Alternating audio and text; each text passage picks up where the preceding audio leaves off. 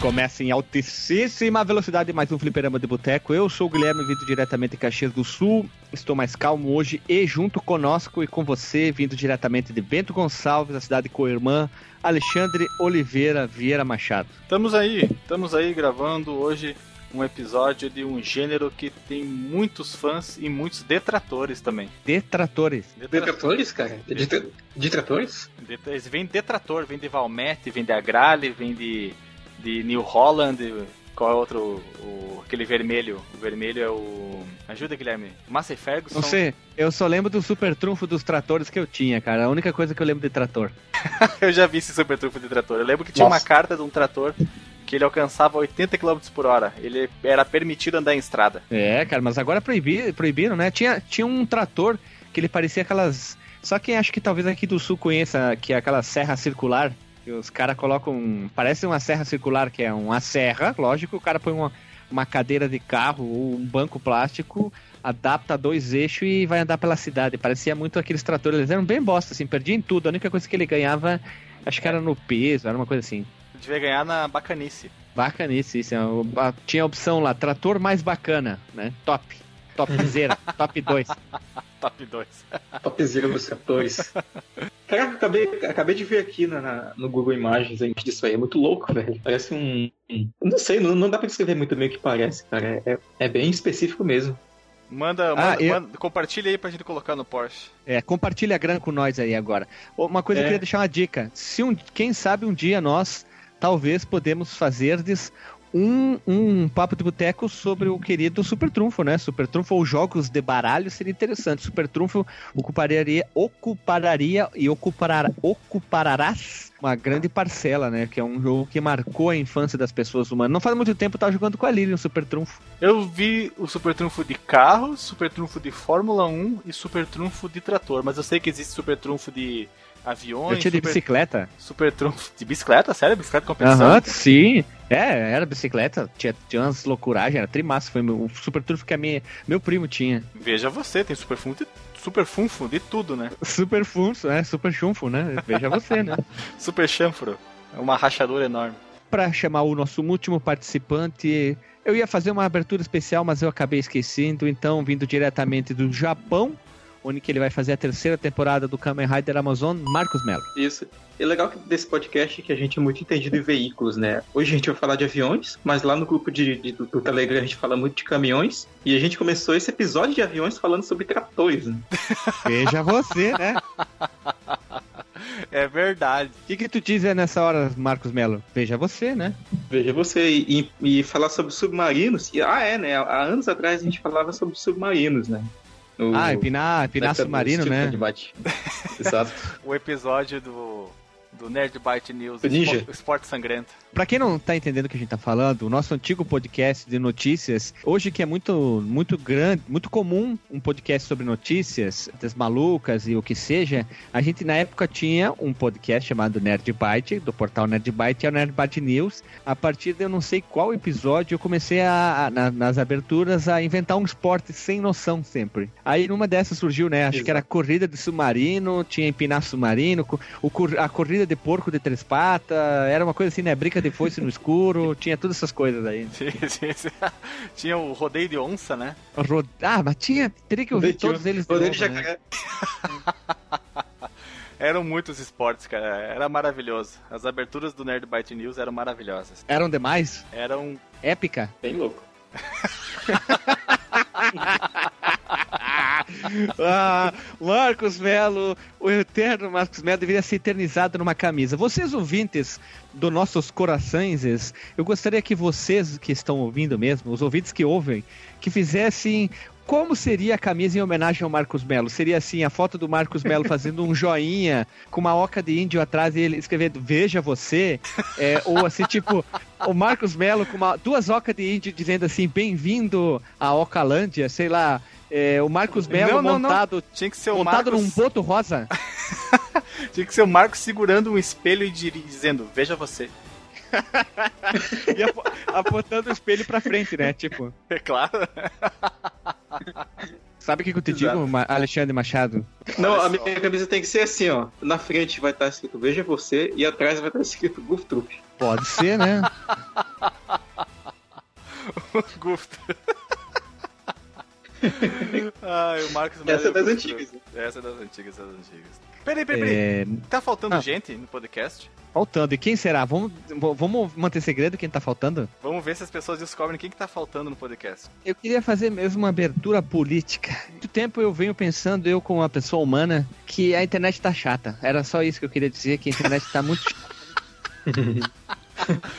Ah, tem que mudar de Não, não. Guilherme. Tem que mudar de áreas. Não, porque, olha, olha- só, eu vou dar só um, um, um explanamento. Tu, tu abre a internet e a pessoa diz assim, não gosto de abacate. É, comi hoje, passei mal e a partir de hoje não comerei mais abacate. Vai pra Aí Cuba comer abacate. É, 130 pessoas vão comentar. Dentro delas, uns- um- alguns vão chamar ele de esquerdista, uns vão chamar ele de petista, uns vão chamar ele de coxinha, mortadela, de direita, que ele é gay, que ele é contra alguma os gays, ele é a favor dos gays, Que que, ele ele é é, não sei o quê. Que ele é tudo. Basicamente, a internet deu a, a possibilidade de gente chata se expressar. Era tão bom quando era um silêncio, né? Quando, era, quando as pessoas não tinham essa habilidade. Exemplo, o Grêmio e o Inter. O Inter tá no segundo ano, o Grêmio, na primeira. O Grêmio, ah, o co-irmão. Né? O que que acontece? O Grêmio ganha, mas é um festival de textão, assim, é Bíblia, Bíblia parte 2, Bíblia parte 3. Bíblia Os comentada. caras. É, Bíblia comentada. da- e o comentário da comentada. Aí o que acontece? O Grêmio per- perde aquelas mesmas pessoas que escreveram o textão chupando as bolas do Renato Portaluppi, que é o treinador, e do Luan, ou outros jogadores. E as mesmas pessoas fazem uns textões, só que é multiplicado por menos um, que quer dizer o quê? Falando mal de todo mundo que eles elogiaram. E o Inter é a mesma coisa. Cara, ve- velho, dá um pé no saco. Eu vou eu dar um outro exemplo. Não, não, não. O Cite três Não, exemplos, não, é- Guilherme. Tá, esse aqui foi o melhor de todos. O Zero Hora, ele tem um- uma parte que é torcedor gremista e o torcedor colorado, né? Tem os colunistas fixos. Um torcedor colorado lá, ele fez um, um texto muito satirizando, como se fosse uma coisa séria, uma brincadeira, dizendo que nunca mais a melhor zaga do, do, do Brasil ia jogar junto, que era um ex-jogador do Juventude e um outro cara que eu não lembro quem, quem era, que ele não era brasileiro. Ele fez um texto dizendo que os caras eram super bons, mas era, Era uma tipo- brincadeira. Nunca verão Mas é- atacantes como a Mata e a Estrada. Isso, ele fez uma brincadeira. E tu acredita que os gremistas lá de Bento começaram a fazer o textão? Como pode um cara trabalhar na RBS? Como isso? E os caras fizeram um texto. Eram sete- dessas. Não, os caras não entenderam. Aí teve que um colorado, com uma boa educação, dizer: Pessoal, vocês Foi não entenderam. ironia. É ironia. Ele tá tirando sarro porque os dois jogadores são ruins. Prestem mais atenção. É como diz o nosso amado Humberto Gilberto Geyser, né? O vocalista do. a- Gilberto, Engenheiros do Gilberto. O Geyser. É. Você tem que ler das entrelinhas do horizonte para entender. Agora, eu tava pensando também junto com isso o quê? Tem que vir assim, a coluna do cara e embaixo assim, dois Explicação. pontos, explicação. Isso. O que eu A quis dizer, na tudo- verdade? O que eu quis dizer, na verdade, é que esses dois jogadores são ruins e graças a Deus nunca mais eles vão jogar no meu time.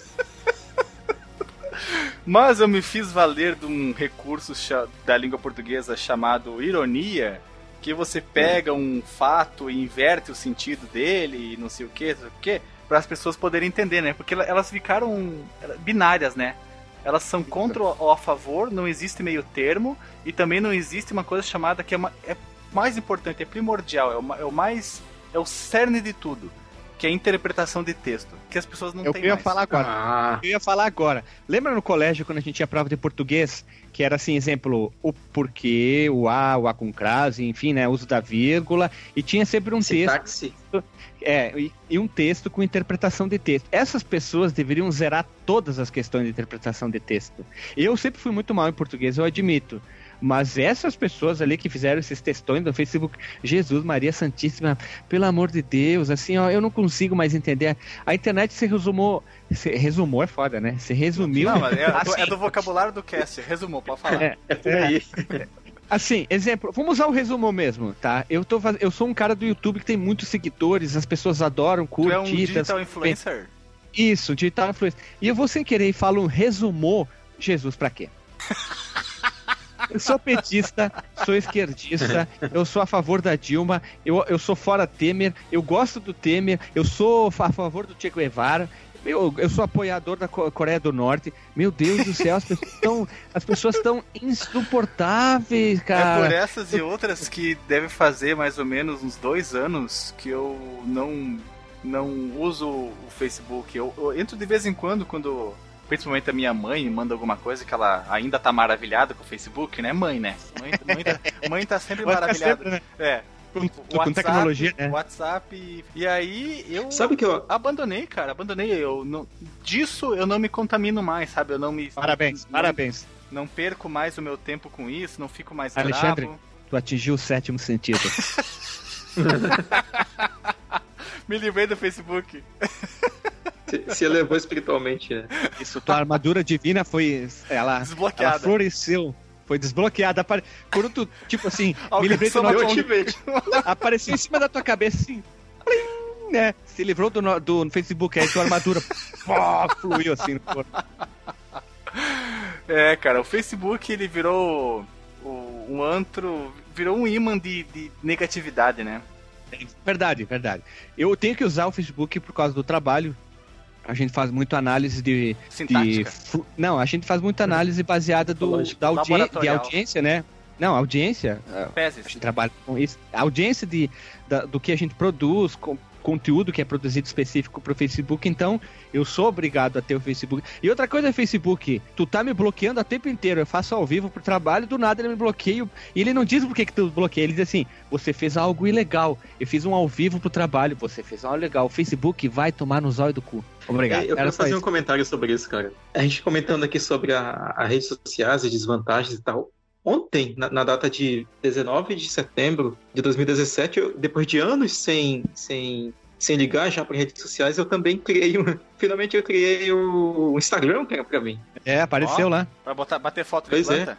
É. Só pra bater foto de planta. As minhas Vai duas um... primeiras fotos que eu postei foi foto de, de, de, árvore daqui e tal, que eu achei Vai ser um plantonista, entendeu? Ah, ah, plantonista. Brincadeira. É, é. Então, cara, mas aí o, o que eu ia citar que é chato da internet hoje é porque assim, tu não pode ser nada, mas tu tem que ser alguma coisa. e se tu for, exato, tu vai. Metade das pessoas não vai gostar do que tu for. E a outra metade vai é. gostar, e se tu não for, as duas metades não gostam de ti. Tá ficando confuso isso já que vocês estão falando, mas olha só, eu vou pegar um exemplo, eu vou pegar um exemplo de alguns youtubers que são amados e odiados, é 50 50 ou 880. O Pirula, não sei se vocês conhecem, é, ele faz vídeos sobre. Né? É, ele, uhum. ele é muito parecido com o Marcos Mello, ele é da, da, da legião do Marcos Mello aí, da tribo do Marcos Mello, só que ele é mais focado. Ele Física, é paleontólogo. Né? Paleontólogo. Paleontólogo. Ele chega, ele fala um vídeo sobre, sei lá, vamos falar Sabe sobre o Rio tal. Ah, a sobrancelha. A sobrancelha. ah, puta que pariu. Ela tem vida própria. Ele parece o Thierry. Vida própria, né, Ele é o Thierry Figueira do mundo acadêmico. Puta que pariu, tu tirou as palavras da minha boca. Falou tudo. Sabe o que, que ele é também? Quem? Ele deve ser parente do Monteiro Lobato, cara. Só pode. É possível. Não, mas brincadeira, né? Ele faz um vídeo, às vezes ele faz um vídeo com humor ou não, as pessoas detonam ele, porque ele usa alguns argumentos. Não tô defendendo ele, só tô dando exemplo. O Easy Nobre, eu já ouvi os caras xingando ele simplesmente porque ele tem os dentes de baixo tudo torto, torto né? É, é, é. é, tipo futebol, um pra cada lado, né? Ele era gordo, as né? Pessoas, Agora tá magro. É, é, então as pessoas odeiam ele por, sei lá, porque ele é gordo, sabe? Por isso. Eles não querem ouvir o que ele fala. Só digo, tu é gordo, filho da puta. Aí ele, ele fala, ah, mas eu não sei o que, não sei o que, né? Outro cara, esse cara aqui, esse, na minha opinião, ele é um, ele é um, vamos dizer, um evangelizador e vai criar e tá criando problema que é o Nando Moura. Não sei se vocês conhecem. Ah, ele é, um é contra da, o ódio. Um cara da extrema direita, né? Um cara maluco. É, um cara cabeludo, que é cristão. Ele é contra o ódio, mas ele prega o ódio. Esse é o cara que. Ele é muito perigoso, esse maluco, porque ele tem uma legião de fãs imensa, ele tem o um canal dele muito grande. Tá parecendo, sabe quem? Ah. O Nando Moura, né? É, eu tô falando do Nando Moura. É dele que tu tá. É ah, tá louco. que eu tava pesquisando aqui sobre os dentes do, do Easy Nobre. Tava procurando as, Não, o, as, radiografias dos dentes. É, o Nando Moura é um é. cara perigoso, porque ele é contra o, o, Estado Islâmico, só que ele fala mal de quase todo mundo. Ele, ele fala, ele diz que é contra as pessoas pregarem contra, o, sei lá, falarem mal contra os gays, só que ele faz piada o tempo inteiro, ele humilha, fala mal de todo mundo, ele faz brincadeira bem pesado com um monte de gente. Esse é o maior problema. É aquele cara que, é, que fala mal de uma coisa, mas prega a outra, eu não consigo entender. Esses caras ali são muito perigosos. O YouTube deu espaço para esse tipo de pessoa e a internet ficou chata. E, ah, detalhes, Não, mas, tem algum mas, fã... mas, a, mas a questão é, é, eles têm o direito de ser idiotas, cara. Eles têm a liberdade de ser idiotas. Só que o, no momento que eles. A idiotice deles se transformar em crime, aí ele vai ter que responder por isso. Mas enquanto ele simplesmente for um idiota falando bobagem, ele fica lá com o bando de idiotas que acreditam nele, que concordam com ele. O problema é quando isso ultrapassa as raias da legalidade. Aí tem que ser feito alguma coisa. Enquanto isso, deixa o cara lá relinchando sozinho. Ah, esse aqui é o problema, que tem muita gente que é, é seguidora dele. Eu já estou usando essa palavra, parece que é um líder religioso. Isso que é o problema. Se tu é um produtor de conteúdo, tu só fala bobagem e tu, ninguém te segue, vai atrás do que tu fala, exemplo, tu só faz piada, ótimo. Seja um cara bom para a humanidade, não seja um cara para baixo. Eu considero esse cara um cara negativo para a sociedade. Em vez dele só falar os vídeos, fazer os vídeos de música dele que às vezes é interessante, não, ele vai lá e faz aquele vídeo que é um vídeo é, negativo. Eu chamo, eu vou usar esse termo aqui porque ele é para baixo, ele prega o ódio, ele tá sempre gritando, ofendendo e dá uma, dá uma raiva. E detalhe, não adianta dar negativa, negativar o vídeo dele, porque isso não influencia nada. Tu tá dando uma visualização pro cara e minutagem pro vídeo dele, então ele vai ganhar mais. Então a melhor coisa que você pode fazer é nunca se inscrever e nunca olhar um vídeo dele. Só isso. É isso aí. É isso aí. Isso aí. Seja, uma, voto nulo, né? seja uma pessoa positiva para a sociedade, não seja uma pessoa negativa que prega o ódio. Seja uma pessoa e, helps. Uma pessoa helps, seja uma pessoa F1, sabe? Ajude a sociedade. Cabriocárico, estrogonófico, macarônico, batráquio. Eu digo mais, cara. Ah. Não, não seja uma pessoa que só fala, cara. É, seja um exemplo pelo seu exemplo, as atitudes. Melhor de tudo, não seja um radialista que diz que aqui, ó, lá, ó, lá tem um problema, hein? Aí os caras digam, ó, esse cara é bom para deputado, elege deputado, ele, ele passa assim, ó, pianinho no cargo dele, não faz nada, só, só vai ganhando salário. É, é outro exemplo. E é. vamos, vamos acabar isso aí, é reclamação. Alexandre Oliveira Vieira Machado, tu que é uma pessoa estrogonófica, macarrônica e churrasqueada. Se a pessoa quiser enviar um e-mail, para qual e-mail essa pessoa humana deve enviar? Ela deve enviar para contato arroba Com. Isso aí. E também o nosso Facebook o nosso Chico Twitter. Tanto o Facebook quanto o Twitter, como fala a Jimenez, é FD Boteco. Então, twitter.com/barra FD Boteco e facebook.com/barra FD Boteco. F mudo, D mudo, Boteco com O. E o nosso grupo do Telegram que está num crescento, as pessoas estão comentando, chega dias ter, tem dias que chegam a ter 300 a 500 mensagens no grupo do Telegram. Logo vai ter mais um sorteio de jogo, é o telegram.me barra fliperama de boteco entre no nosso site, o banner azul na direita, desligue o seu extensão do seu navegador preferido, de aqueles ADD Block ou parecidos, que o botão vai aparecer, clique lá e entre no nosso grupo e venha falar conosco. Essa é a minha camisa conosco. E roda a vinheta.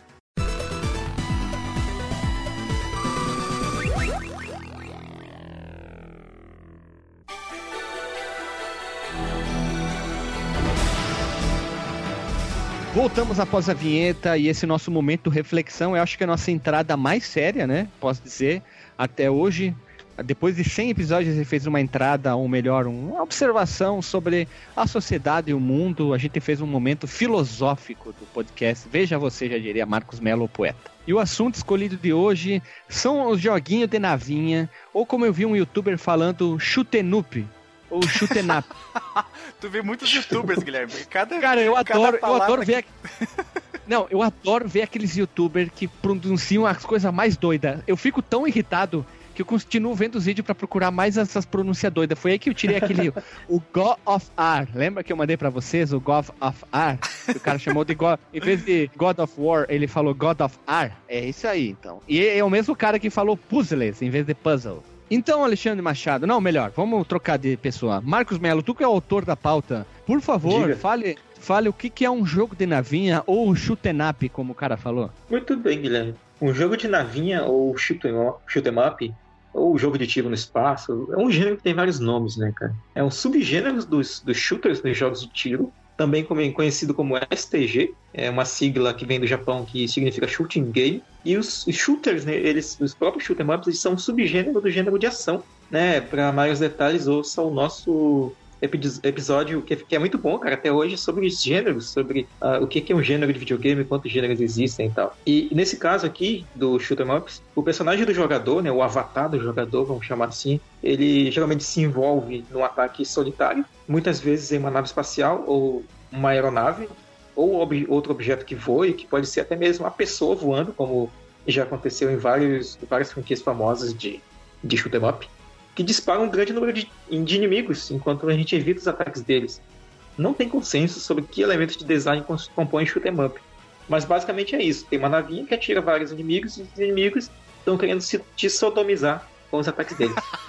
sodomizar. Alguns críticos restringem a definição do que é um shoot'em up a jogos com nave espacial e também até alguns tipos de movimento ou de visão. Né? Geralmente a gente tem a ideia de um shooter com a movimentação para cima, né? no plano de vista aéreo, né? como se a visão da tua nave fosse por cima dela, ou a movimentação para os lados, né? da esquerda para a direita ou da direita para a esquerda, num plano de visão lateral. Né, mas outros críticos consideram no gênero jogos também com personagens que andam a pé. Inclusive tem jogos de, de shoot 'em up que o teu inimigo pode andar, o teu, o teu boneco pode correr ou pode voar no mesmo jogo, né? E também uma amplitude maior de perspectiva, como a, isométrica barra isobárica. É, e o gênero, ele é famoso por exigir né, umas reações muito rápidas do jogador. E que a gente memorize os, os níveis, memorize os, os ataques, do, os, os padrões de, de, ataque dos inimigos, né? E o ápice disso né, é o Bullet Hell, que a gente vai falar mais adiante, como surgiu, que são uma variante né, do estilo que tem muitos projetos inimigos que querem te atacar, né, que, querem, que acabam geralmente cobrindo toda a tela.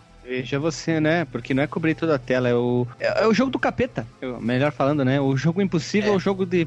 Ou eu ia falar jogo de francês, o que não tem nada a ver. Eu queria dizer jogo de asiático. o porquê que veio francês, eu não sei.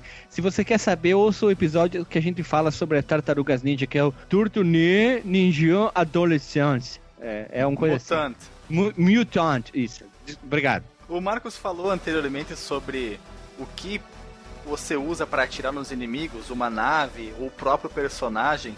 Existe um jogo do Saturno e também pro Super Nintendo chamado Cotton, que é um shoot'em up, ah, é bom. um jogo de navinha em que você controla bruxas, pequenas bruxas, meninas bruxas, adolescentes bruxinhas, na sua vassoura voadora. Cotton não é Cotton algodão, Net? Algodão, isso aí, Cotton do algodão. Cotton, Cotton Net? Inclusive, Cotonete é, um, Cotonete é uma marca registrada, é um nome, porque é uma mistura Sim. de bastonete com cotton, que é algodão em inglês, então cotonete. Ah, tá. Olha só, né? O nosso podcast, além de ser filósofo, é informativo também, né? Com Especializado em metonímia. Isso aí, veja você. E o Cotton é multiplataforma, cara. Tem versões pro Super Nintendo, pro Mega Drive, pra, pra várias plataformas aí. Tem pra Zibo? é capaz de ter, né? Porque o Zibo tinha até Resident Evil e o. Eu ia falar Half-Life. Mas era o Tony Hawks, não tinha Tony Hawk pro Zibo? Tinha Tony Hawks, Tony Hanks também, né? Tony Hanks também, tudo. Tony Range, tinha tudo pro Zibo. Tinha. Link no post nosso episódio sobre Tony Hanks. Que o Alexandre só gravou a intro e depois caiu. Não sei se você uhum. lembra. Lembro, lembro. Era uma época de internet muito instável. Eu tinha me mudado de pra vacas Manaus. magras. É, vacas magras e gordas, tudo, né? Tudo influenciava, né? tudo. Então vamos continuar a pauta. Alexandre, por favor, de querido, continue a pauta. As histórias dos shoot'em ups começam lá em 1906, eu acredito que tenha sido, com o 14 bis do Santos Dumont. Não, tô brincando, não foi isso não. Ele começou, na verdade, em 1962 com um jogo chamado Space War, asterisco, Space War, que foi um dos, é, que foi um dos primeiros jogos de computador, desenvolvido, como eu falei, em 62 e eventualmente ele foi lançado para arcade no início, no início da década de 70. Para que vocês possam ver mais detalhes sobre isso, vejam o nosso primeiro episódio da o nosso episódio sobre a primeira geração dos videogames, que tá aí o link no Porsche. E o Space War foi desenvolvido no Massachusetts Institute of Technology, o famoso MIT, em 61, por simples para simples divertimento dos desenvolvedores. É aquela coisa que você faz no seu tempo livre, sabe? Você tem ali um osciloscópio dando sopa e mentes brilhantes cheias de, de imaginação. Testosterona. E, e funções matemáticas na cabeça, testosterona, quem sabe. E o jogo apresenta um combate entre duas espaçonaves. Mas foi em 78 com o Space Invaders que se definiu o modelo definitivo top of mind do gênero shoot'em up. Link no Porsche aí com a imagem do Space War e do Space Invaders! Não, Space- não, não, esse não tem exclamação, não é gritando. Esse Esse só- não. Space Invaders. Space Invaders. Não, tem que falar com o R de interior de Minas. Space Invaders. Space Invaders. Eu sou youtuber, Isso. digital influencer. Isso. E o Isso. Space Invaders ele foi desenvolvido pela Taito Corporation, a japonesa Taito, e nele um jogador luta contra múltiplos inimigos que descem do topo da tela a uma velocidade cada vez maior. O jogo usava criaturas alienígenas inspiradas pelo Guerra dos Mundos do H.G. Wells, ou H.G. Wells, porque os desenvolvedores não conseguiam renderizar o movimento das aeronaves, então elas simplesmente caíam estáticas como chuva. Os alienígenas substituíam inimigos humanos por causa da de preocupações morais, no que diz respeito à representação de matar pessoas, né?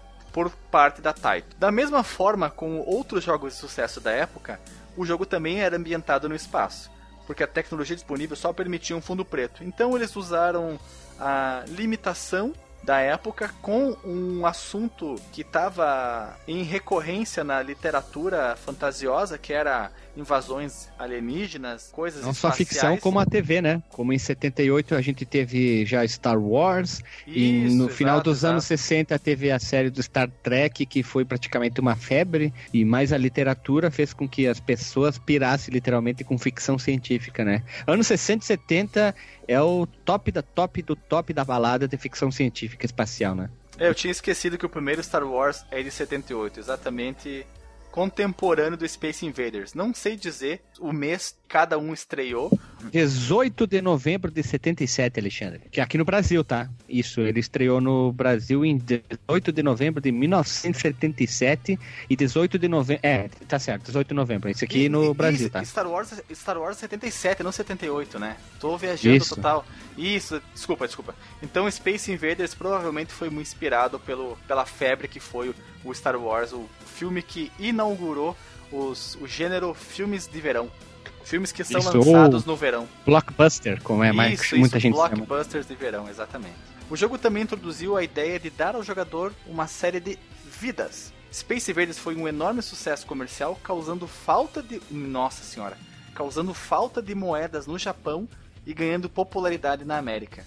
Ele popularizou um estilo de jogo mais interativo, com os inimigos respondendo ao movimento do canhão controlado pelo jogador, e foi o primeiro videogame para popularizar o conceito de alcançar uma pontuação alta, o high score, sendo o primeiro a salvar a pontuação do jogador. Olha só, eles tinham um salvamento da pontuação, então podia ter ranking.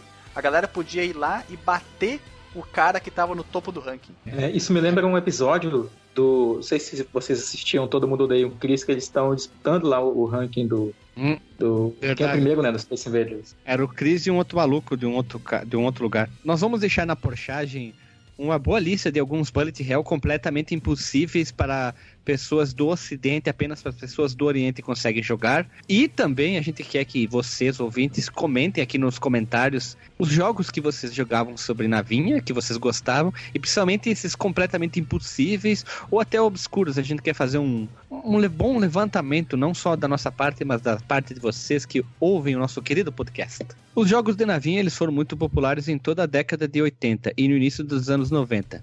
Em meados da década de 90, ele se tornou um gênero de nicho, pois é baseado em uma convenção de design estabelecida nas décadas de 80 e se tornou cada vez popular entre entusiastas especializados, especialmente no Japão, o que gerou a disseminação do subgênero chamado, que se chama-se, conhecido como já citado antes, Bullet Hell, ou quer dizer bola do inferno, né? Bola do inferno, é isso, né? Inferno É o de balas. Inferno de balas.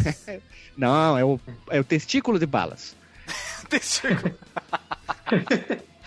Dentre os títulos conhecidos desse estilo maldito, nós temos um jogo chamado Donpachi, que é um jogo, é um jogo baseado em tiros de um Apache mexicano, Icaruga e a série Touhou, que eu não faço ideia como é a pronúncia, que eu É creio que o. Marcos Melo falou certo, falei certo então, Marcos Melo? Falou, falou, falou. Torrou. Inclusive, cara, pra galera que, que, que tem jogado jogos independentes recentemente, a série Torrou é. Olha, parece que eu tô falando de torrar pão, torrar fruta. A série Torrou ela é uma das principais influências para criação do, do Undertale, que é um, é um jogo indie aí que fez muito sucesso de 2015 para cá, que eu joguei esse ano.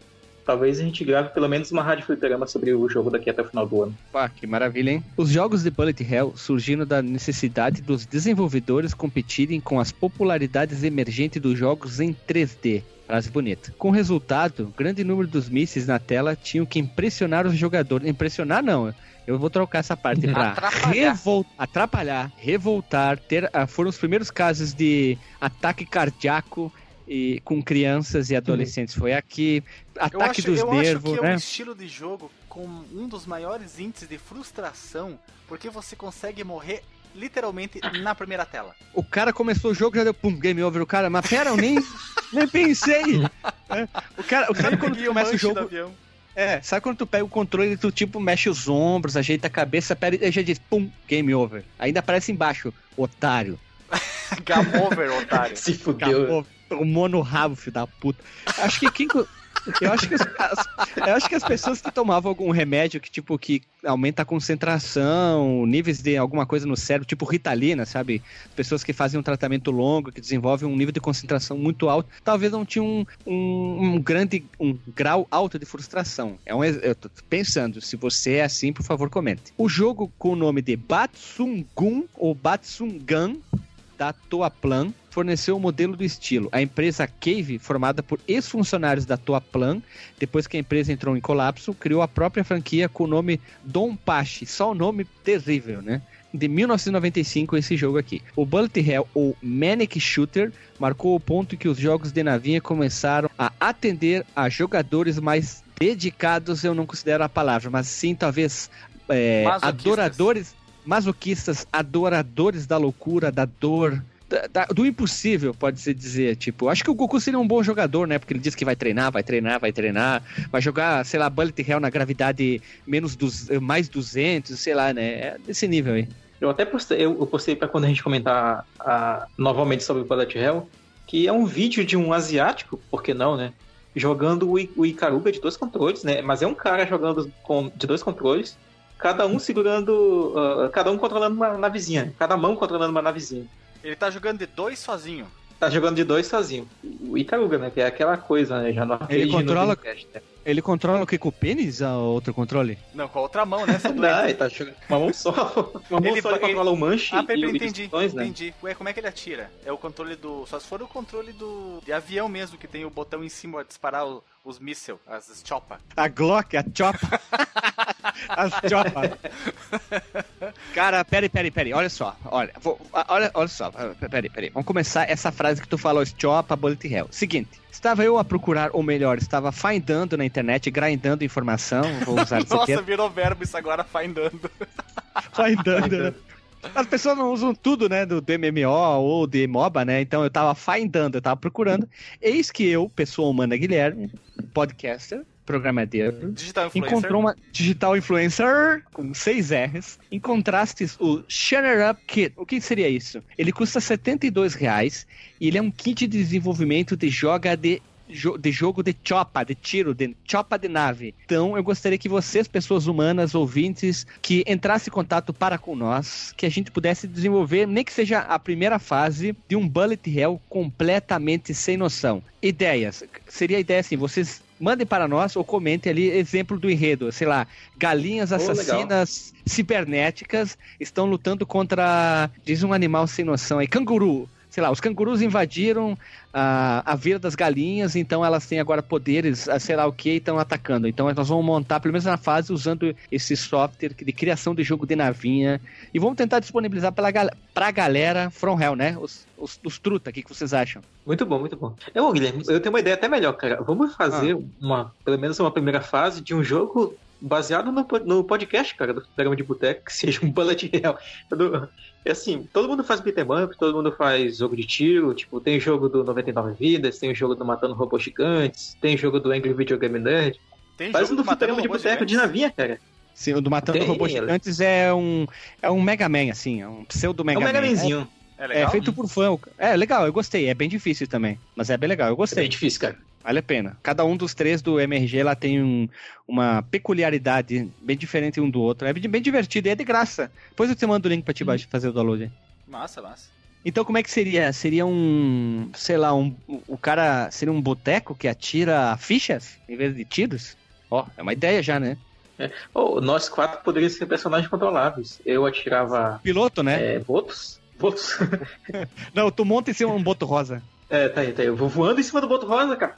Olha ali, veja você. E o boto rosa tira pelo rabo, né? Um monte de. Ó, já tem um margarida, piloto, já lá. tem um golfinho que pilota o avião Sonic Wings. Não, não tem Ah, é, problema um nenhum. Sonic Wings. Não tem problema Tudo- nenhum, Marcos, Verdade. a, a montar num golfinho. Ah, tudo é possível, né? Basta acreditar, né? É, já dizia Xuxa. Vamos seguir o baile aqui com a pauta, então. Vai lá, Alexandre. Então vamos continuar seguindo aqui com os tipos de shoot'em ups. Como, como que é que o youtuber falou, Guilherme? Shunen Sh- Shot Noops. Ah, nem lembro mais esqueci. Os ketchup aqui, ó. O Os jogo, ketchup. De, o jogo de ketchup. Tem os shmups, são fixos, como Space Invaders, que restringem o protagonista a um único eixo de movimentação, ou horizontal ou vertical. Os inimigos atacam em uma única direção, como descendo da parte superior da tela, como se fosse uma chuva, como eu tinha descrito do Space Invaders. E cada nível está contido em uma única tela. Essa é uma limitação da primeira geração dos videogames, né? A cada fase você ela é totalmente contida numa única janela, numa, janela, numa única tela.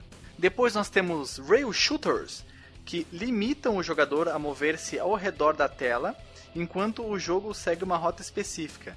Esses jogos geralmente apresentam um ponto de vista na tela, na qual a ação é vista por trás do personagem do jogador e se move para dentro da tela, enquanto o jogador mantém o controle sobre a esquiva. É, essa descrição ficou bem técnica, mas eu vou dar uns exemplos que vocês vão captar na hora. Exemplos incluem Space Harrier, aquele jogo de arcade, Mega Drive, Master System, Saturno, que tem o Muito menino, bom. com, o menino com a mochila nas costas e fica desviando dos tiros dos alienígenas lá num planeta maluco. Panzer Dragoon. Música excelente. Panzer Dragon. É, realmente a trilha sonora é muito boa. Panzer Dragoon do Saturno, jogo lindo, maravilhoso, trilha sonora fabulosa. O, jo- o jogo lindo é, nem tanto, né? Porque o 3D do Saturno ele envelheceu muito pior do que o 3D do PlayStation. Principalmente pela imagem ser mais escura, as texturas não se encaixarem bem, serem de um pouco a qualidade é um pouco menor que a textura do PlayStation, mas esse jogo se sustenta muito, muito, muito, muito bem. O Star Fox 64, também o Star Fox do Super Nintendo, e o Sin and Punishment, ou Pecado e Castigo, Crime e Castigo, né? Isso é, é outra coisa do Tolstói, o livro, né? O Crime e Castigo. Tecnicamente, a maioria dos shoot'em ups são fixos, porque o jogador ainda está limitado ao movimento esquerdo ou direito, mas nesse caso é mapeado para a forma de um tubo abstrato. Um exemplo é o jogo Gyros.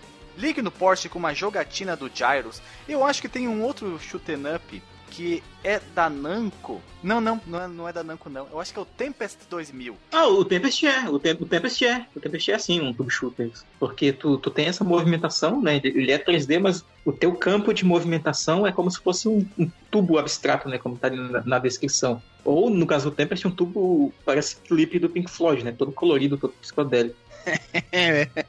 Depois nós temos os Scrolling Shooters, que inclui jogos de rolagem vertical e horizontal, aí já com movimentação livre, né? Você pode avançar até os extremos da tela, o extremo oposto que você se encontra, esquerda para direita, de cima para baixo, e aí fica mais fácil para você bolar estratégias. O, o jogo aumenta a dificuldade, mas também permite que você bole estratégias para vencer os seus inimigos. Então, aqui nos Scrolling Shooters, a gente tem os de rolagem vertical, né? Porque a ação é vista por cima, de, de cima na tua nave. E ela rola, né? Tipo, a, a tela vai andando para cima. Então a, a rolagem vai para cima na tela. A gente tem shooters de rolagem horizontal, onde a ação é vista de lado e, e rola horizontalmente, né? Só para citar uns exemplos, para não ficar muito técnico. Da rolagem vertical pode ser o clássico Sonic Wings, pode ser o Giga Wing, pode ser o próprio Icaruga, o Ranger Silvergun. A maioria dos shooters que a gente conhece e gosta são de rolagem vertical, quase certeza absoluta. Aqueles famosos da arcade, o Strike 1942, 1945 Uhum. também. De rolagem horizontal, é, o exemplo talvez os mais clássicos que nós temos é o, é o Gradius. Tem gente que vai dizer que é Gradius, mas eu falo Gradius até hoje. Tem o R-Type, o R-Type é legal pra caramba, é difícil, porra. Eu acho que esses dois são. É, o Salamander, tem o Phalanx, que é o do velhinho do banjo, tem o Einhander. Quando tu falou o nome desse jogo, na hora eu entendi. Fala mansa. é o jogo que tá rindo à toa, né, cara? ah, ah, ah, eu tô rindo à toa. Muito boa, cara, essa piada. Isso vale uma camisa, obrigado. De nada. e tem também os de rolagem isométrica, barra isobárica, que é um pequeno número de shooters que tem esse ponto de vista. É até meio difícil né, imaginar o que seria um jogo ah. de tiro com, com a tela isométrica, né, cara? o Zaxxon. Tá certo. Eu, eu tô, vendo um vídeo comparativo de várias versões lançado pro Zaxxon. Ele, ele parece ser bem bonito, assim, e só claro que, que nem o exemplo ZX Spectrum, aquela máquina de. Escrever com teclado? Não, máquina escrever, escrever com, teclado, com tela. tela é, são bem complicados. A única versão que, do, que nem do Atari não é versão isobárica, né? Ela é quase um vers uma visão 3D. Mas é bonito. Em alguns lugares, em algumas, desculpa, algumas plataformas ele tem um, um visual muito bonito. Gostei pra caramba, não conhecia desse jogo e valeu a pena. tô com vontade de jogar ele, o Zaxxon. Pra quem quiser ter uma ideia mais palpável do que seria um shooter com visão isométrica, é só você andar na diagonal na série Strike. É isso aí, um shooter isométrico. É aquele RPG do Mega Drive, o Landstalker. Eu nunca joguei isso aí. É, ou você tenta. É, é, pense num jogo. É, é uma, essa analogia da, da série Strike é mais fácil. Eu ia falar, pensa no Super Mario RPG ou qualquer jogo de visão isométrica. Isso, Final Fantasy Tactics. Isso, Testemunho. isso aí. É, isso, testemunho, grande testemunho. Temos também os shooters multidirecionais, que enquanto eu tô falando, o Alexandre Guilherme tá pesquisando exemplos, porque eu não conheço nenhum.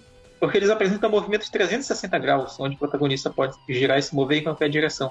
Ah, claro, shooters em 3D, né? Um jogo shooter multidirecional, a gente citou ele no episódio Fliperama de Boteco número 103, jogos que levaram seu console ao infinito e além, que é o Life Force, que tu tem ele muda de direção dependendo da fase. Isso seriam multidirecionais ele é de um jeito uma hora ele é de outro jeito outra hora, sabe? Tipo, ele Isso. não te permite se movimentar em todas as direções na mesma hora. Como é o caso do que o Alexandre tá tentando lembrar, também não sei. É um jogo chamado Polynomial. É um, Nossa. um shooter. Nossa. Que se passa no. Olha só, no espaço. Na e matemática você... dos polinômios. Na matemática dos polinômios. E você Isso. tem que acertar uh, coisas em 360 graus. Você, a sua mira avança numa esfera. Você anda livremente como se fosse um jogo de nave normal. Um jogo de ah, nave. então tem um, tem, um, tem um jogo que eu jogava no Play 3 que é o Nova 111, que era assim. Não, desculpa, Super Stardust. Tu ficava andando em volta de um planeta, atirando para todas as direções com várias armas. Era assim também, então. Então, tipo, exemplo, um jogo em 3D que tu vem de trás, tu pode andar no eixo X, Y, Z, é isso então? Talvez esteja confundindo? Não, tá certo, X, Y, Z. Você tá consegue ah, fazer tá. um looping. Você faz um looping com a visão do cockpit, entendeu? Você consegue ir para trás e avançar ah. daí. A gente tem também o Bullet Hell, que nós já mencionamos aqui, e tem também o nome de Damako em japonês. Que significa literalmente significa, significa literalmente barragem ou cortina de balas. É um shoot'em up, é um estilo de shoot'em up que a tela inteira geralmente é, é, bombardeada, né, preenchida com balas. E qual é a, qual é a filosofia do, do, do Bullet Hell, cara? É no meio da chuva de balas tu encontrar o teu caminho, cara, a tua saída, que geralmente ela não existe. Ou tu tem alguma técnica, algum recurso para evitar a, as balas, né? Geralmente algum poder especial, alguma coisa assim que... Porque é muito comum, cara, no Bullet Hell tu ter situações onde não tem para onde fugir mesmo. E aí o jeito é ou perder alguma vida ou usar alguma, alguma, algum recurso que o jogo te propõe para que tu escape, né? É, esse estilo de jogo ele se originou em meados da década de 90, né, como nós falamos, e é uma ramificação dos, dos shooters de, de rolagem, né, dos scrolling shooters. E, e o link aqui no post, né, como eu tinha comentado antes, de um sujeito asiático jogando em Caruga como Mansó, né, controlando as duas naves.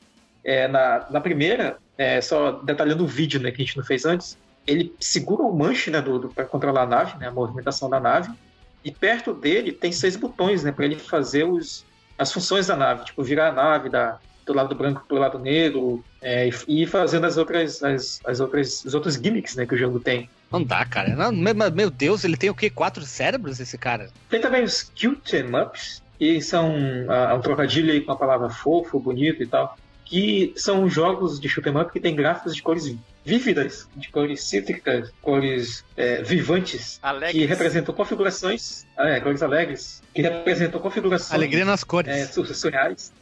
e inimigos também bem surreais. Uh, particularmente são jogos geralmente japoneses, né? eles podem entregar caracteres, até mesmo insinuações sexuais abertas, né? Que, que é meio bizarro, né? Tu, o japonês ele, ele, ele combina muito isso, né? Do, aquela coisa colorida e bonita com, com, com a caradice né, dele. Esses jogos eles tendem a ter adversários incomuns, geralmente estranhos para o jogador, tipo um polvo gigante, alguma coisa bem difícil de, de tu imaginar como seria na realidade. E um exemplo disso, cara, é a franquia Paródios, que é, um, é uma franquia da Konami, que é, como o nome sugere, é uma, é uma paródia do Gradius. Daí o nome Paródio. E um outro exemplo também famoso é o Fantasy Zone da SEGA. Tem para os arcades e tem para o Master System e Mega Drive também. E o último, que eu acho até polêmico ele estar tá aqui nessa lista, porque eu, eu Marcos Mello, não, não consigo ver ele como, como uma, uma ramificação do shoot 'em up, que é o Run and Gun, que ele descreve, ele é um, ele é um shoot 'em up onde o teu protagonista luta a pé, podendo ter a habilidade de pular, né? Mas é basicamente jogo de plataforma contigo, né, também. E jogos run and gun, como é o caso do Contra, eles podem usar a rolagem da tela lateral, vertical, que o próprio Contra usa, né, naquelas é, nas fases de túnel e tal, ou pontos de vista isométricos, e também podem ter movimentos multidirecionais. Esse aqui a galera conhece pra, pra caramba. Gunstar Hero, Contra, Super Contra. Sim. Aquele famoso lá da, da época do Neo Geo, esqueci. Metal Slug e assim vai. Todo mundo já jogou algum jogo desse tipo. Tem, tem... É famoso, né? Pock Rock e, e, e afins, né? Nossa, Poké Rock é praticamente um bullet hell com um personagem esquiando, cara. É difícil pra caramba esse jogo. E para finalizar, nós temos o Arena Buzzed Shooters, ou atiradores baseados em arena, e ocorre em uma única tela Exemplo, Robotron 2084, eu tô vendo o vídeo dele aqui, é uma coisa completamente doida. E o Smash TV, basicamente, é uma tela fixa parada, não tem scroll, scrolling em nenhum eixo, XYZ. Tem uma montoeira de inimigo e praticamente tu tem que eliminar todos os inimigos da tela para fechar, entre aspas, a tela, a fase, como queira chamar. Uhum. Nosso próximo item é sobre a linha do tempo dos jogos de navinha. Alguns, uns, alguns dos principais jogos. Em 61 nós temos. Como é que é, Alexandre, que pronuncia? Space War! Isso. Em 78 nós temos o Space Invaders, da Taito. Em 79 o Galaxian, da Namco. Asteroids, da Atari. E o Osma War, da SNK. 81 nós temos o Defender, da Williams, aquela equipe de Fórmula 1. O Scramble, da Konami. E o Tempest, da Atari. Em 82 nós temos o Chevios, que ele é feito pela, pelo Chevette, da Namco. O Robotron 2084, novamente da Williams. Em 85 nós temos o Space Harry da Sega. Gradius da Konami, o Twin Bee da Konami, o Comando da Capcom. 86 nós temos o Fantasy Zone da Sega e o Ikari Warrior da SNK. 87 o R-Type da Iren ou Iron, como queira pronunciar. Em 90 nós tivemos o Raiden. Em 1990 em diante teve o declínio da popularidade e a emergência do Bullet Hell.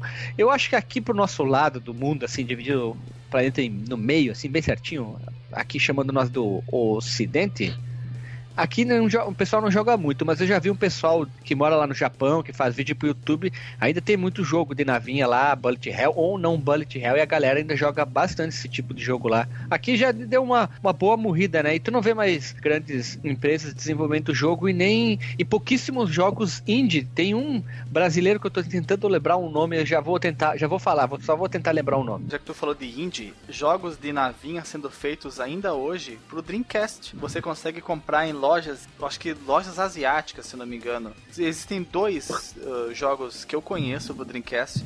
Acho que é Dux, o nome dele.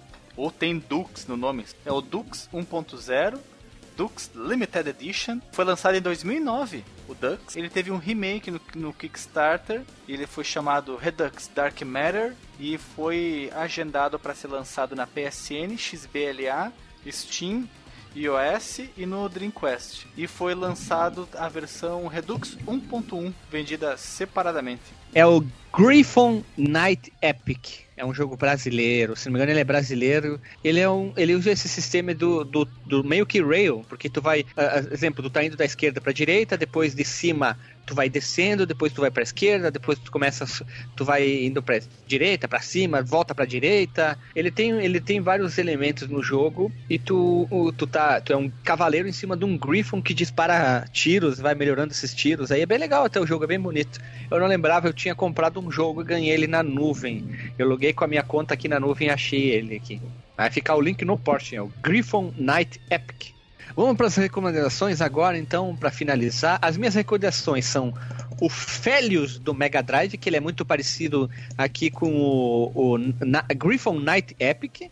Em vez de tu pilotar um, uma nave, que é o comum do jogo, tu pilota simplesmente um animal, vou chamar assim, posso dizer assim? Eu não sei dizer, mas é um bicho voador, pronto. O bicho alado, então ele foge muito desse padrão, por isso que eu escolhi esse jogo, queria um jogo diferente, e eu fui procurar os jogos, eu não conseguia mais lembrar o nome dele. Mas ele é bem legal, ele é bem divertido, ele tem ação, aquela ação doideira, visão lateral, um scrolling lateral da esquerda para direita, e é bonitão, é aquele sistema medieval, ele é bem diferente do comum, do estilo do jogo. Essa é a minha primeira dica. A minha segunda dica eu encontrei numa época da faculdade, ou melhor, no início da faculdade, eu queria jogos pequenininhos quando eu saía do trabalho, que eu trabalhava na faculdade, até a hora da aula. E eu encontrei esse jogo de navinha chamado Alien Wars. Ele é um jogo de visão superior. Nas laterais tem todos os HUD, quais armas que tu tem, como é que tá a tua vida. Ele tem um sistema, não é tipo tu dá um, toma um tiro morre, ele tem uma barra de energia, ele tem uma barra de escudo, ele tem vários itens de melhoria, então ele vai mostrando essas informações. E com o passar das fases vai ficando difícil, né? Normal. O legal dele é que assim, tu pode jogar com o teclado ou com o mouse. Então tu mexe o mouse para esquerda e para direita e, e, aperta o botão esquerdo, ele dá o tiro da arma normal e o botão direito a arma secundária que tu vai pegando. E o, o a boletinha ali, o scroll do mouse é que vai trocando as várias armas secundárias. Tem tipo campo de força, tiro que acerta todos os inimigos da tela, que tem poucas vezes, mina que daí dispara para trás. Ele é bem bonito e o legal é que a, ele, é, ele é um 3D, na verdade, ele é um jogo 2, 2D e meio, porque a navezinha tem toda a animação, tu, tu consegue ver toda a proporção do, do, do, cenário, dos inimigos. Eu gosto bastante desse jogo, nunca consegui virar. Eu fui até a quinta ou sexta fase, se não me engano. E ele é de graça, vale a pena jogar. Vai ficar o link do, da empresa que fez esse jogo, que eu gosto bastante. Ah, legal também, né? Que muito bom. Inclusive, pesquisando por Alien Wars, eu encontrei o, o Contra, né? A gente tá falando Contra, Contra 3, que tem o subtítulo, né? Alien Wars.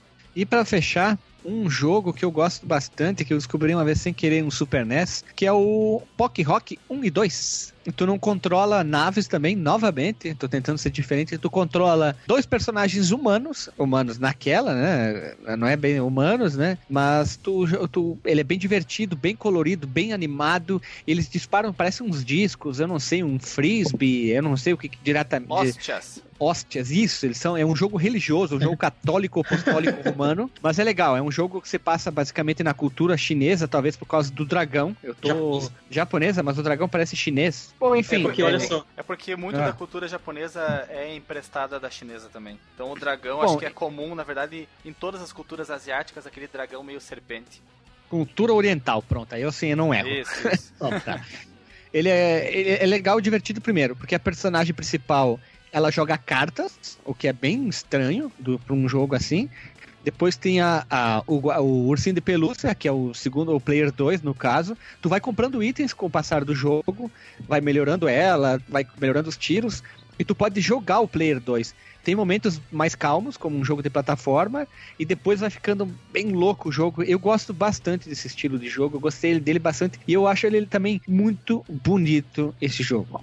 Por isso é que eu escolhi ele. ele ele é um dos jogos mais bonitos do Super NES. Aquela, ele, tu vê que ele é bem orientalzão, essa cara meio de RPG dele também. Então eu queria escolher jogos diferentes pro estilo. Então essas são as minhas dicas. Link no porte para jogar online e para quem quiser ver também como é que é os jogos. Para quem, acho que a grande maioria não vai conhecer o Alien Wars, que é um jogo específico para PC. Assim, eu vou citar três jogos de nave, mas eu, tentei, eu tentei também ser bem distinto entre eles. A minha primeira indicação, cara, é um, é um jogo independente. Ele foi feito por uma pessoa só. O cara programou, fez a arte, fez a música, tudo sozinho. E é um jogo que ele tem como proposta homenagear o gênero shoot'em up. Não homenagear no sentido da gloriosa, mas... mas não, masturbativo. Mas não no sentido masturbativo, mas no sentido de que ele conta a história do, na própria jogabilidade dele, da, da, história do gênero. A primeira fase, por exemplo, ela lembra muito o estilo do, do Space Invaders. A segunda já, já vai lembrando mais o, o Galaga.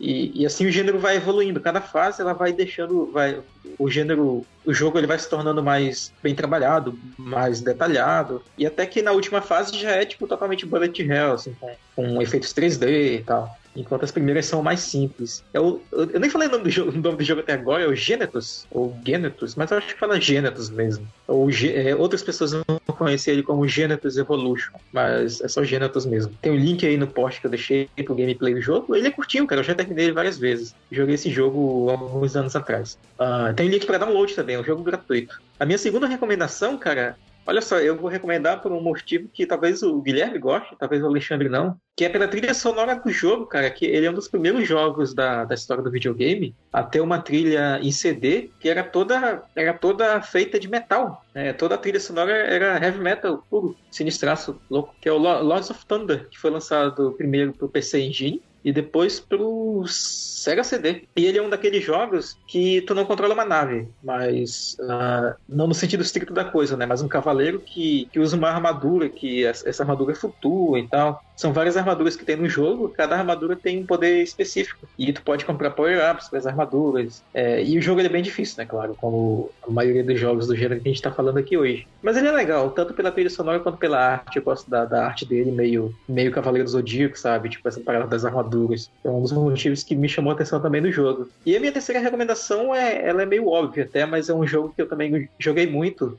quando eu tinha o meu Dreamcast que é o Icaruga. Que ele, esse é um jogo que ele, ele dá muito trabalho, cara. Eu só consegui zerar esse jogo no Easy. Assim, eu não tenho muita. Não tenho vergonha de admitir isso, porque ele é um jogo meio sinistro, assim. ele já é nível também Bullet Hell. Porque tem vários momentos que a tela inteira vai estar coberta de tiros, mas tem uma alternativa para se salvar deles, que é, é, trocando, trocando o lado da tua nave, o lado escuro ou o lado claro. E dependendo da coloração do tiro, tu pode absorver eles e, te, e mandar de volta nos inimigos, né? Que é o, o principal, a principal característica do jogo é essa. Né? Então vale a pena citar o Ikaruga por, por isso, porque tipo, essa, essa característica por si só já, já vale o jogo. Ele não é um jogo tão complicado assim, em termos de jogabilidade como o antecessor espiritual dele, que era o Radiant Silvergun lá no Saturno. E é um jogo que, que, também me chamou muita atenção pelo, pelo, pela arte e pela trilha sonora, né? Além de tudo isso que eu já falei. As minhas escolhas, elas são até óbvias, eu diria pelo menos em relação ao primeiro jogo, que eu acho que muitas pessoas devem ter jogado ele, que eu conheci na época da locadora do Gordo, lá em Frederico Westphalen, em 94, 95, que é um jogo chamado STG Strike Gunner. É um, um jogo de navinha que ele corre na vertical, ou seja, a tela vem descendo. Eixo Y. A, o eixo Y. E a primeira fase, eu acho que vocês, quem jogou vai se lembrar, ele se passa numa floresta muito, muito densa. É muito. O, o, gráfico desse jogo ele é mais bonito que o do Sonic Wings.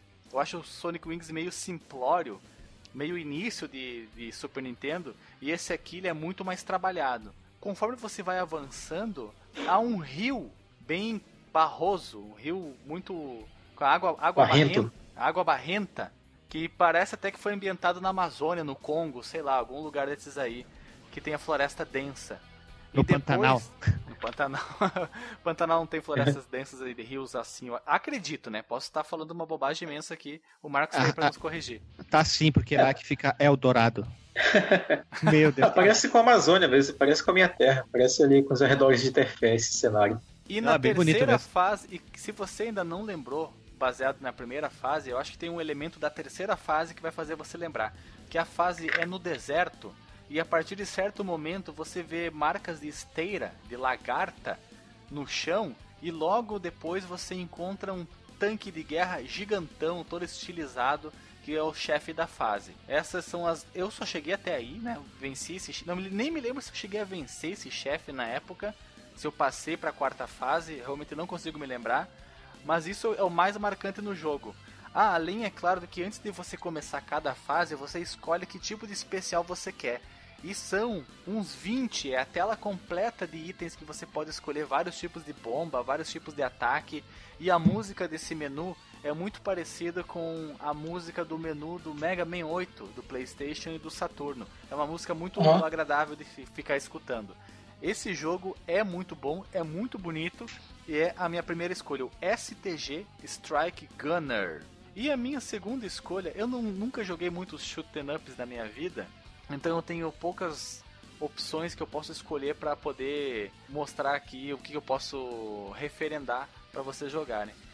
Mas eu vou falar de um jogo que eu jogo, jogava, né, não jogo mais, no meu Saturno, que são jogos que rodam na vertical agora, no eixo X, que como foi comentado lá em cima, você não tem nave, você não tem um robô do tipo o Gundam ou aquele outro seriado que rivaliza com o Gundam que tem robôs que se transformam em nave, o Power Ranger. Macross. Macro, Macross. Isso, o Macross. Mas sim, você está montado numa vassoura de palha. É do Harry Potter. tem... Não é do Harry Potter. Mas... É a bruxa do pica-pau. E lá vamos nós, não? Não é essa? E lá vamos nós. Não, não é a bruxa do pica-pau. Seria, seria massa que é o Cotton Boomerang, como o Marcos falou lá no início do cast, é uma série que ela geste já no mundo dos videogames há muito tempo. Ela existe para Mega Drive, existe para Super Nintendo, existe para arcade, existe para Saturno.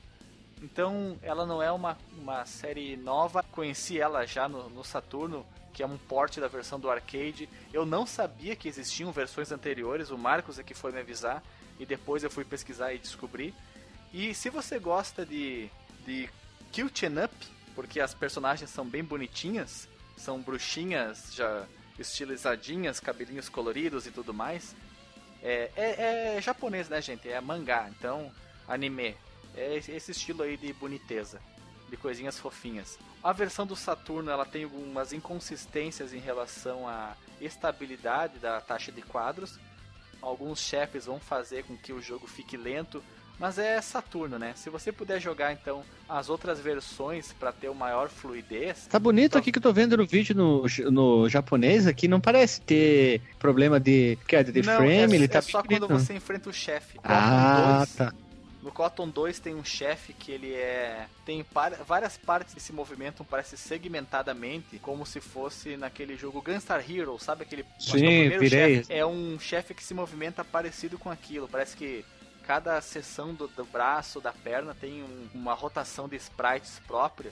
E aí o Saturno dá um cãibra, ele não consegue manter a taxa de quadras. É, é muito cálculo para ele fazer. Aqui no vídeo diz que precisa daquele expansor, expansor de memória isso. de 4, 4 gigaflops, né? Precisa do expansor de memória. Sem isso, se você for jogar no emulador, você tem que ativar o, o cartucho de expansão de memória de 4 megabytes, senão o jogo não vai rodar. Tem alguns, se não me engano, ele até consegue rodar, mas aí ele tem alguns problemas eh, algumas coisas não acontecem. É como dá um cãibra. For...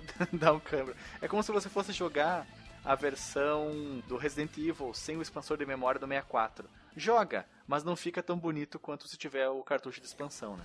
E se eu não me engano, ele não é um jogo que, e... que é... exige, ele recomenda. Não, não, não me lembro agora, realmente, porque eu nunca experimentei jogar sem, porque eu tenho o cartucho, o Action Replay, que ele tem expansão de memória, faz cheat dos jogos, que eu usei aquela vez pra gente jogar com o, o cavalo no, no Detonausa. Driftando. Driftando, Driftando com o cavalo no Detonausa. E para você salvar os saves dos joguinhos também, copiar da memória do Saturno para a memória do cartucho. Então as minhas dicas são essas: o Cotton Boomerang e o Cotton 2 do Saturno. E o STG, na verdade a série Cotton, né? Melhor falando, a série Cotton e o STG Strike Gunner. É isso aí, pessoal. Então vamos rodar a vinheta. As dicas do Alisson vai ficar, vai ficar no, na, no, no, comentário se ele tiver jogado, porque, sei lá, às vezes ele não joga as coisas, né? Para que ele tenha jogado o jogo de navio do Metal Gear. Brincadeira, roda a vinheta.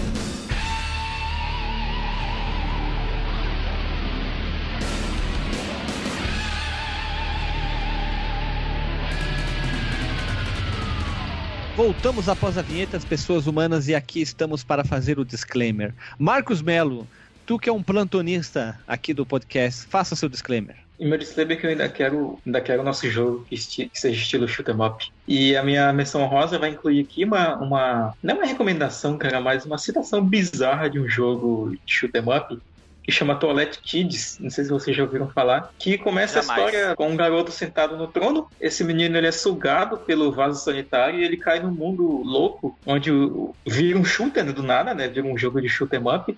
E os inimigos que vêm atacar o garoto, é um jogo japonês, né? Claro, sai do PC Engine, são cocozinhos, vem moscas, vem Vem pênisinhos voadores, cara. Caralhinhos voadores como inimigos também. É um jogo como muito. Como se falaria aqui no, no, Rio Grande do Sul? Tiquinhos voadores. Tiquinhos voadores. Exatamente. Ou pistolim. Pois é, fica a minha referência aí. E foi legal fazer esse, esse episódio porque desde os primórdios do Fliperama de Boteco eu já estava com vontade também de falar sobre jogos de navinha. E por que não, né? Essa pode ser a primeira parte de muitas, já que a gente citou um pouco da história, falou de várias coisas interessantes do gênero, falou dos tipos.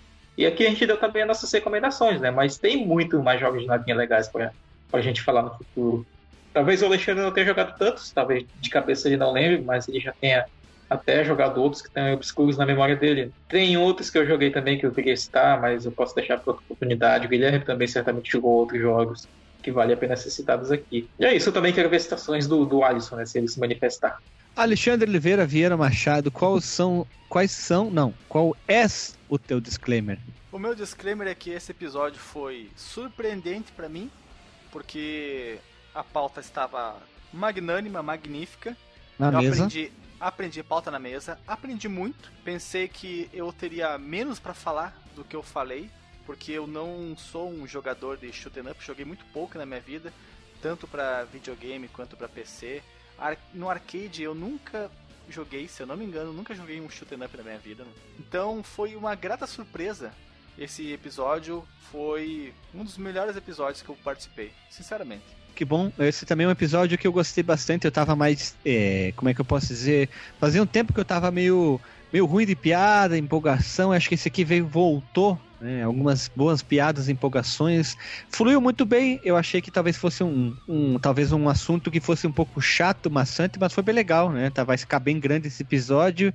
E a ideia é trazer informação, conteúdo diversificado, sempre com a qualidade que o quê? Que não sei, alguém já criou na vida, sei lá, e a gente tá tentando criar uma qualidade nossa. É, é, é loucura da minha cabeça. Brincadeira. É, nós vemos semana que vem com um episódio, não sei quanto, e, e vai ficar uma pergunta para vocês responderem qual jogo mais atual vocês querem que a gente grave? Pra tentar, vamos ver se a gente sai um pouquinho desses clássicos e gravar um, um jogo mais atual. Não, vão, não vão dizer, ah, gravem o Street Fighter Caso V, não é isso? queiram, né? É. Caso queiram, exatamente. É, mas pegar um jogo tipo, sei lá, Street Fighter 4 pode ser também, já que é da geração passada e tal, assim. Agora, uma coisa mais de, velha, agora, né? Agora, agora, que eu tô de Play 3, pode tu ser. Tá na geração um nova, de... né? Agora tô na geração nova.